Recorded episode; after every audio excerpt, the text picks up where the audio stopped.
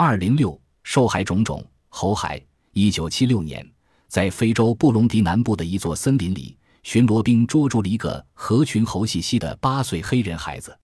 这个猴孩爬树或摘果子的动作十分敏捷，跳跃灵巧，登山爬坡如走平地。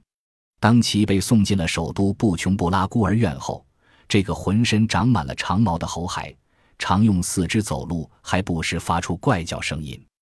他既不愿穿什么衣服。又不爱吃肉食，只是喜爱吃水果。熊孩，一九一六年在立陶宛，人们曾发现过一个与熊生活在一起的熊孩。到了一九六四年，在这个地区，人们又发现一个像熊咆哮、像熊一样笨拙走路的熊孩。另外，一九六一年，在匈牙利，曾有两位饱经风霜的猎人，在一座高山深穴中发现过一个正和几只熊玩耍的熊孩。这个女熊孩看样子只有六七岁。羊孩，一六七二年，在伊朗的一座大森林里，人们发现了一只绵羊，正在为一个两岁左右的男孩子哺乳。这个羊孩的发现，当时被称为奇特新闻，轰动了伊朗全国各地。豹孩，一九二三年，在印度卡查尔大森林中，当几位猎人打死了一只母豹之后。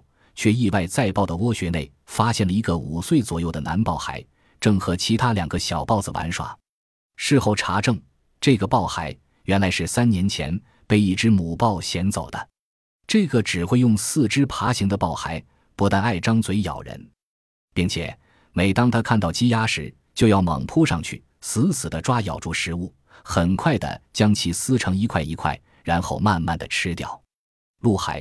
法国一位探险家，一六七五年在非洲撒哈拉的一个林区里探查时，竟然发现一个满头黑发的鹿海正在同鹿一起奔跑不息，其动作十分灵敏，跳跃灵巧，与鹿无多大差异。